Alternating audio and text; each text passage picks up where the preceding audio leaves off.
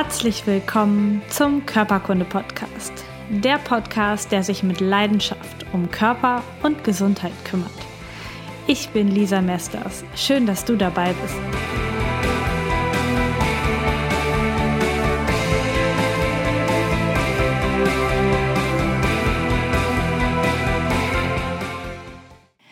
Herzlich willkommen zu einer neuen Folge Körperkunde Podcast. Es ist total schön, dass du dabei bist, wieder dabei bist oder auch heute zum ersten Mal dabei bist. Herzlich willkommen. Es geht heute um ein Thema, was ich relativ neu für mich entdeckt habe, beziehungsweise relativ neu erst entdeckt habe, dass die Diagnostik der normalen Schulmedizin auch hier wieder nicht ausreichend ist. Und zwar geht es um das Thema Eisenmangel. Und Eisen ist einer der wichtigsten Mineralstoffe für unser Leben.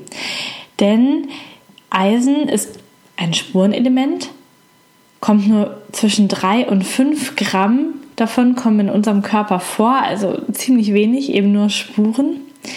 Und Eisen ist dafür zuständig, Sauerstoff in unserem Körper zu binden und zu transportieren. Das heißt, je weniger Eisen wir im Körper haben, desto weniger Sauerstoff kann auch zu den Körperzellen transportiert werden. Gleichzeitig ist Eisen für weitere mindestens 180 Körperfunktionen wichtig. Ganz schön viel. Ich werde jetzt nicht alle aufzählen und sicherlich sind auch noch nicht alle entdeckt. Viele Menschen leiden in Deutschland unter Eisenmangel und die meisten davon völlig unentdeckt, weil eben die falschen Blutwerte, die falschen Blutparameter herangezogen werden, um einen Eisenmangel zu diagnostizieren. Aber da komme ich gleich später nochmal dazu. Besonders die Schilddrüse und das Herz brauchen Eisen, um vernünftig arbeiten zu können ja, also ähm, Abweichungen vom gesunden, guten Eisenwert im Körper führen schnell zu Störungen in diesen Organen, genauso wie das Gehirn ganz dringend Sauerstoff braucht. Und zwar für zwei ganz große Funktionen, äh, Sauerstoff, natürlich braucht das Gehirn Sauerstoff, Eisen.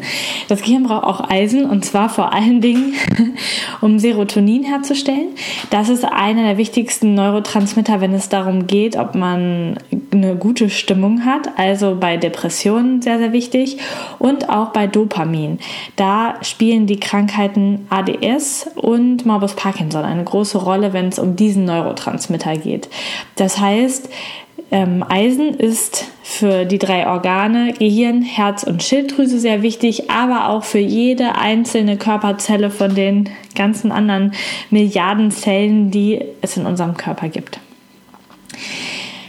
Ungefähr schätzt man, dass 30 Prozent der Weltbevölkerung einen Eisenmangel haben und man ist immer davon ausgegangen, dass das vor allen Dingen eine Geschichte ist, die da vorkommt, wo die Menschen Hunger leiden, wo die nicht ausreichend Essen haben.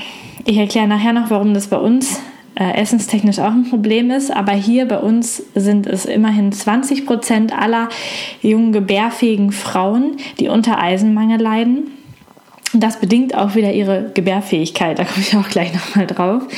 Ähm, und 10% der deutschen Gesamtbevölkerung und eine große Gruppe sind auch die älteren Menschen, die mit knapp 30% einen Eisenmangel haben. Und da liegt es vor allen Dingen an den Magensäure hemmenden Medikamenten, äh, Pantoprazol oder ähnliches, die dafür sorgen, dass das Eisen gar nicht richtig aufgenommen werden kann, was gegessen wird.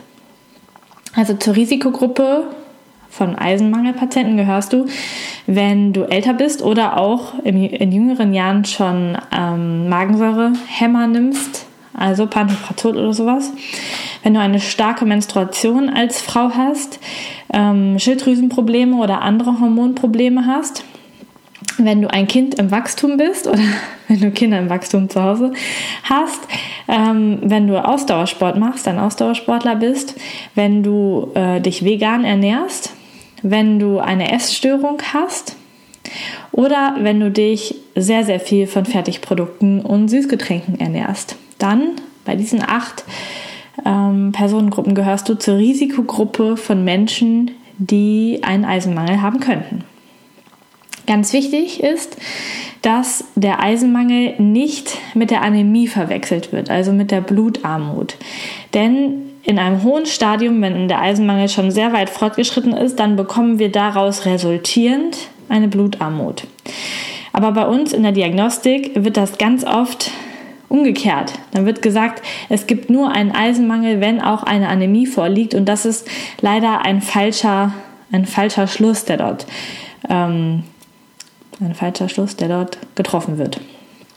Ähm, und das ist auch das, was beim Arzt immer abgecheckt wird. Das heißt, es wird ein Blutbild gemacht, ein kleines oder ein großes Blutbild, und dann werden sich die roten Blutzellen angeguckt, wie groß die sind, wie gut beladen die sind, wie der HB-Wert im Blut ist. Und ähm, erst wenn diese Parameter auffällig sind, dann wird davon gesprochen, dass ein Eisenmangel besteht. Aber eigentlich hat der Eisenmangel drei Stufen. Und zwar ist in Stufe 1 erstmal nur das Speichereisen wenig. Das heißt zum Beispiel in der Leber, wo unter anderem Eisen gespeichert wird, ähm, gehen die Vorräte zur Neige. Das kann man im Blutbild so nicht messen. In der Stufe 2 sind schon die blutbildenden Zellen im Knochenmark unterversorgt und auch alle anderen Körperzellen haben schon einen Eisenmangel. Das heißt, die Symptome, auf die ich gleich kommen werde, die Eisenmangelsymptome, sind schon vorhanden, obwohl in unserem Standardblutbild noch nichts auffällig ist. Der Arzt noch sagt, nö, in der Hinsicht ist alles völlig in Ordnung. Und erst im dritten Stadium ja, wenn der Eisenmangel schon ziemlich weit fortgeschritten ist, der ganze Körper schon unter Eisenmangel leidet, das Gehirn schon Probleme hat, seine Neurotransmitter für gute Laune und Antrieb herzustellen, erst dann wird der Blutbefund auffällig. Das heißt, erst dann sehen wir dort, dass sich die Blutzellen verändern und dass dort die Parameter der Erythrozyten, der roten Blutkörperchen, dass die schlechter werden. Das heißt, dann ist der ganze Körper schon sehr lange im Mangel, wenn die wenn unsere normalen Mediziner einen Eisenmangel feststellen. Was können jetzt die Symptome dafür sein? Und ähm, das sind ganz, ganz viele. Deswegen habe ich mir hier eine kleine Spickliste gemacht an Symptomen, die dort vorkommen können. Und jetzt ähm, kannst du mal im Kopf so ein bisschen mitzählen, vielleicht wie viele auf dich zutreffen, ob welche auf dich zutreffen. Denn dann könnte es sein, dass du einen Eisenmangel hast. Natürlich sind diese Symptome auch bei anderen Krankheiten dabei. Ähm, das ist ja immer so. Die Summe der verschiedenen Symptome macht es und das Hautbild zum Beispiel und was alles dazugehört. Also, Symptome für den Eisenmangel sind blasse Haut und blasse Schleimhäute. Bei den Schleimhäuten kannst du das am besten hier im Auge nachgucken, ob die, ähm, die, die Augeninnenhaut richtig rot gefärbt ist oder ob die eher blass Richtung weiß geht. Kurzatmigkeit, Ermüdbarkeit, Schwindel, Kopfschmerzen, Leistungsabfall, Vergesslichkeit und Konzentrationsstörungen, Nervosität und innere Unruhe. Und da zählt auf jeden Fall auch das Restless Leg Syndrom dazu, also diese unruhigen Beine, wenn man zur Ruhe kommt, Haarausfall, brüchige Nägel, Appetitlosigkeit, Magen-Darm-Beschwerden, Schwächeanfälle, ähm, Kältegefühl, in Händen und Füßen, dauerhaft kalte Hände, kalte Füße haben sehr, sehr viele Frauen. Auch das könnte ein Zeichen für Eisenmangel sein. Ähm, erhöhte Infektanfälligkeit, das hatten wir zum Beispiel auch beim Vitamin D-Mangel schon, spielt auch sehr damit rein. Eine trockene Haut, eine brennende Zunge, rissige Lippen und vor allen Dingen so rissige Mundwinkel. Ähm, Ragaden nennt man die, ähm, deuten auf Eisenmangel hin. Schluckbeschwerden, Sodbrennen, aber auch ähm, der Symptomkomplex des Burnouts kann durch einen Eisenmangel bedingt sein. Und wenn dann der Eisenmangel zur Anämie wird, das heißt zur Blutarmut, dann kommen noch ähm, Symptome wie Ohrgeräusche, Sehprobleme, Atemnot und Herzrasen dazu, sowie Ausbleiben der Menstruation oder deutliche Abschwächung der Menstruation und sogar Herzschwäche. Also eine Riesenlatte an Symptomen, die so einen Eisenmangel ausmachen kann. Aber das lässt sich auch einfach erklären, denn wenn ähm, Eisen für unseren Körper essentiell ist und den, das wichtigste Lebensmittel in unserem Körper transportiert, nämlich Sauerstoff, dann ist natürlich klar, dass wir gleich erhebliche Funktionseinschränkungen der Zellen finden, wenn Eisen nicht genug vorhanden ist im Körper. Wie kann man das nun diagnostizieren? Also erstmal sind die Symptome schon mehr als wegweisend. Wenn eine Anämie vorliegt, ist das dann der sichere Beweis, aber auch der sichere Beweis, dass die Zellen schon tierisch lange unter einer ganz großen ähm, Eisenarmut leiden. Man kann zusätzlich ähm, noch den Ferritinwert messen und ähm, der Ferritinwert ist allerdings etwas tückisch, weil der auch falsch hohe Werte liefern kann, wenn im Körper chronische Entzündungen da sind. Und ähm, das ist ja auch bei manchen Menschen der Fall und manchmal weiß man das auch nicht. Deswegen wäre der Ferritinwert in Kombination mit dem CRP-Wert gar nicht schlecht, weil der CRP-Wert ist ein Entzündungsmarker und wenn der hoch ausschlägt, dann kann man den Ferritinwert fast schon wieder vergessen. Ja, wenn der aber gut niedrig ist, dann hätte der Ferritinwert wahrscheinlich wahrscheinlich eine Aussage. Jetzt haben wir das Problem, dass die Grenzwerte für Ferritin ziemlich niedrig angesetzt sind. Das heißt, für Frauen wäre ein Mindestwert von 15 Mikrogramm ähm, pro Liter gut. Bei Männern sind es 30 Mikrogramm pro Liter. Man kann aber sagen, dass in mehreren Studien mit ähm, Eisenmangelpatienten oder mit Menschen, die diese Symptome haben, herausgefunden wurde, dass erst eine deutliche Besserung der Symptome über 50, Mikro, 50 Mikrogramm pro Liter. Also bei Frauen ähm, fast 40 Mikrogramm mehr als der untere Grenzwert angibt. Und da haben wir wieder eine große Diskrepanz. Da kann dein Arzt zum Beispiel sagen, nee, ist alles im Normbereich. Wenn du ähm, unter also im unteren Bereich bist und trotzdem hast du die Symptome, weil dein Körper vielleicht deutlich mehr braucht. Also diese Grenzwerte für äh, das Ferritin sind groß in der Disku Diskussion und das denke ich auch zu Recht. Denn ähm, leider ist es ja so, dass bei uns die Messwerte mehr zählen als die Symptome. In den allermeisten Arztpraxen hier in Deutschland, das heißt, wenn der Messwert okay ist, dann wird gesagt, ja, dann wird es wohl psychisch sein oder andere tolle Ableitung. Und ähm, auch da möchte ich dich darauf hinweisen, das muss nicht so sein. Es kann sein, dass du einen deutlich höheren Ferritinwert brauchst, um dich wohlzufühlen und um da zu substituieren. Die Grenzwerte nach oben liegen bei zwischen 150 und 400 Mikrogramm pro Liter und ähm, in dem Bereich Richtung nach oben sollten wir uns wohl eher orientieren, damit wir uns wohlfühlen, gesund und kraftvoll fühlen. Kraftvoll fühlen. In einer Schweizer Studie hat man depressive Patienten mit Eisen versorgt, und zwar mit viel Eisen versorgt. Und ähm, obwohl in der, in der Ausgangslage bei den depressiven Patienten der Eisenwert voll im Normbereich lag, hat man den Eisen gegeben. Und bei 70 Prozent der Studienteilnehmer haben sich die Depressionssymptome deutlichst verbessert. Also auch das ist ein Hinweis darauf, dass wir uns nicht so sehr an die Grenzwerte halten sollten, sondern eher an das, was wir im Körper fühlen und mal schauen und spüren, ob es nicht besser wird. Aber auch nochmal deutlich gesagt, nicht umso mehr ist umso besser. Es gibt nicht umsonst die oberen Grenzwerte und Eisen ist auch nicht umsonst ein Spurenelement. Ja, also jetzt ähm, ohne Grenze und ohne Kontrolle Eisentabletten oder Infusionen in sich reinpumpen ist sicherlich überhaupt gar nicht äh, gewollt und auch nicht von mir gewollt. Es geht hier immer um ein gesundes Wohlfühlen und nicht um ein Wer kann mehr. Ähm, Mineralstofftabletten am Tag essen. Ja, auch das möchte ich nochmal deutlich sagen. Es sollte alles in einem geregelten Maß und auch unter, gerne unter Kontrolle erfolgen. Das ist auch wichtig. Also jetzt nicht ähm, alles auf eigene Faust machen.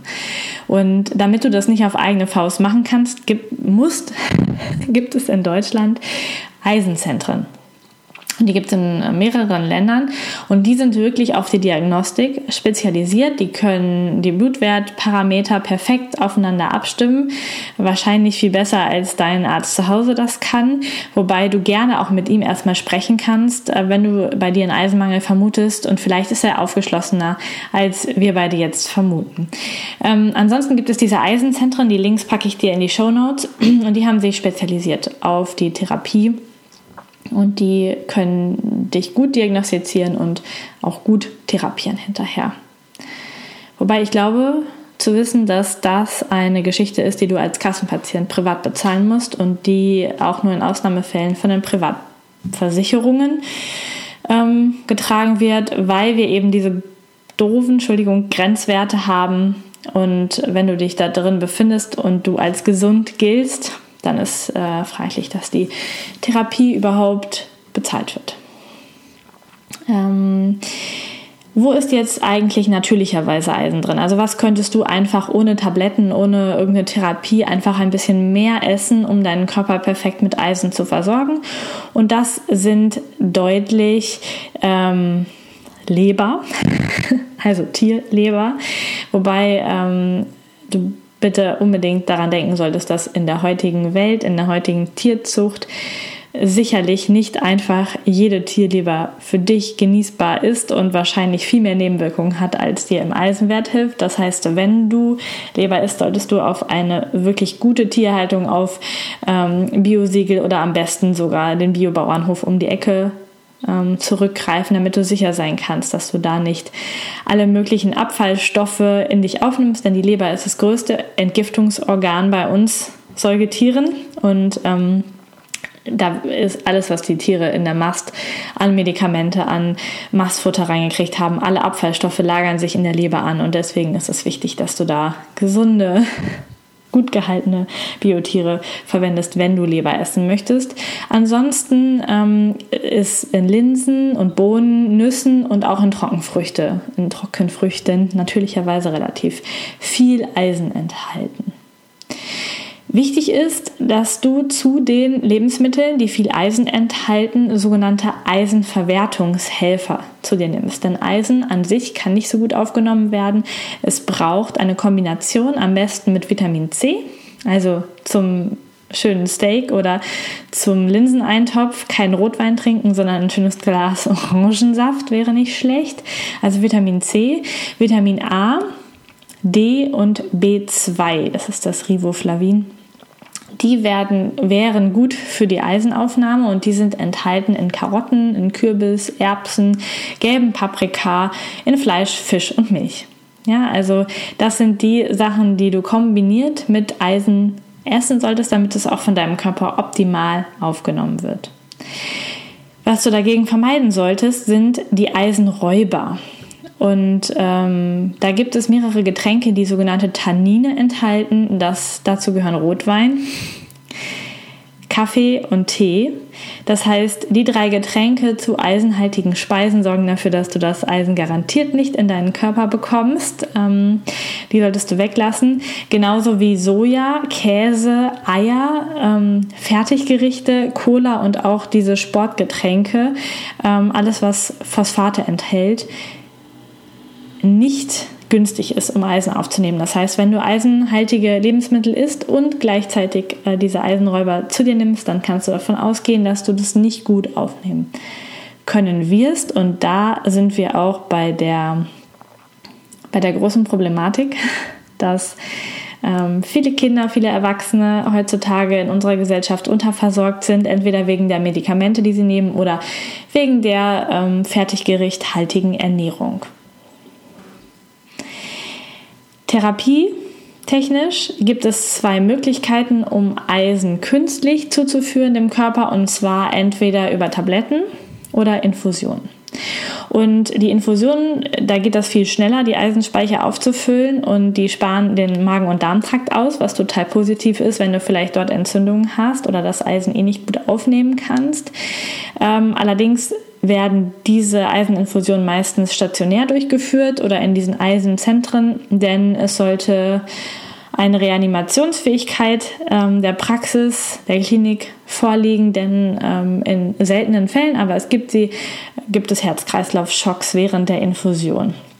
Ähm, trotzdem sind die sehr, sehr adäquat, wenn deine Eisenspeicher sehr niedrig sind, ähm, das professionell durchführen zu lassen über eine Infusion. Und die Kosten dafür liegen so bei 100 bis 200 Euro pro Infusion. Und ähm, da ist wieder die Frage, wie dein Ferritinwert in dir ist, ob das bezahlt wird von der Krankenkasse, privat oder gesetzlich oder eben nicht.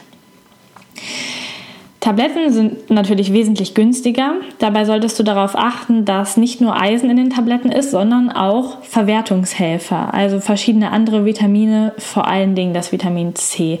Das wäre wichtig. Und du solltest im zeitlichen Zusammenhang mit der Name von den Eisentabletten nicht einen Eisenräuber zu dir nehmen. Also eine dicke Fertigpizza oder ein schönes Glas Cola in der zeitlichen Nähe. Ähm, da kannst du dir auch das Geld für die Tabletten sparen. Ähm, ich packe dir ein Einzelpräparat mit Vitamin C und auch ein Multibakter äh, Multivitaminpräparat in die Show Notes. Da kannst du mal gucken, was ich meine und kannst dir dann aber auch gerne eine Marke oder eine, einen Hersteller aussuchen, der dir sympathisch ist. Ähm, aber so als Richtwert. Und natürlich darunter auch noch die Links der Eisenzentren findest du in den Show Notes. Ein weiterer Hinweis darauf, dass du Eisenmangel, unter Eisenmangel leidest, ist die Lust auf Erde. Ich weiß nicht, ob du schon mal davon gehört hast, aber es gibt den Fachbegriff, Fachbegriff der Geophagie, also der Lust auf Erde essen. Und ähm, das kommt gar nicht so selten in der Schwangerschaft vor. Und wenn du sowas hast und das Gefühl hast, du könntest echt Erde mitessen, hättest Lust darauf, dann ist das ein großes Zeichen von deinem Körper, dass er gerne mehr Eisen hätte und andere Mineralstoffe, die in Erde enthalten sind, Magnesium zum Beispiel. Ähm, deswegen dort auf jeden Fall ähm, Eisen zuführen und dann kannst du auch gerne auf Mineralerdepräparate zurückgreifen. Die gibt es im Bioladen zum Beispiel. Ähm, da musst du nicht die Erde vom Feld um die Ecke essen, sondern hast die hübsch verpackt und ähm, trotzdem die Nährstoffe da drin. Nochmal zur Zusammenfassung. Für uns, für uns Menschen ist Eisen für unsere geistigen und körperlichen Funktionen richtig wichtig. Ja, also wenn du an deine Konzentration, an, die, an Depressionen, an Stimmungsschwankungen, an all das denkst, ist es sehr wichtig, aber auch für die körperlichen Funktionen. Und da ist global alles, was mit Sauerstofftransport zu tun hat, richtig wichtig. Und deswegen sollten wir unbedingt für uns eine ausreichende Versorgung sicherstellen, gerade dann, wenn wir zu den Risikogruppen gehören, die ich eben genannt habe. Außerdem wäre es für den Eisenmangel gut, oder für die ausreichende Versorgung von Eisengut würden wir abstruse Diäten, ähm, diese fürchterlichen Fertigprodukte aus unseren Ernährungsplänen verbannen und dafür öfter mal Linsen oder Bohnengerichte, Nüsse oder auch getrocknetes Obst zu uns nehmen. Wenn du weitere Fragen zu diesem oder anderen Themen hast, dann schreib mir doch gerne eine E-Mail oder eine Facebook-Nachricht und komm auch gerne auf der Facebook-Seite Körperkunde der Gesundheitspodcast vorbei. Da teile ich auch immer noch andere Artikel zu diesen und den anderen Podcast-Themen und du bist immer bestens informiert. Ich freue mich, dass du heute dabei warst. Ich wünsche dir noch einen wundervollen Tag mit viel Eisen in, deine, in deinen Lebensmitteln für deinen Körper und für gute Körperfunktionen. Und dann hören oder sehen wir uns gerne beim nächsten Mal wieder. Ach, und bevor ich es vergesse, nächsten Freitag gibt es zu diesem Thema, Freitag 17 Uhr, wieder ein Live-Webinar auf Facebook wo wir das nochmal zusammen wiederholen und wo du deine speziellen Fragen zu Eisen auch loswerden kannst und ich ähm, beantworte sie dir direkt live bei Facebook. So, das war's. Alles Gute, bis zum nächsten Mal. Deine Lisa. Vielen Dank, dass du Teil meines Podcasts bist. Informationen zu mir und meiner therapeutischen Arbeit findest du unter lisamesters.com. Die Shownotes, Links und Notizen zu dieser Podcast-Folge warten unter lisamesters.com slash podcast auf dich. Wenn du Fragen an mich hast oder Themenvorschläge für die kommenden Podcast-Folgen, dann schreib mir doch über Facebook oder nutze das Kontaktformular meiner Internetseite. Ich freue mich riesig über deine Bewertung bei iTunes oder ein Like auf meiner Facebook-Seite Körperkunde Podcast. Hab einen wundervollen Tag. Vertraue dir und vertraue dem Leben.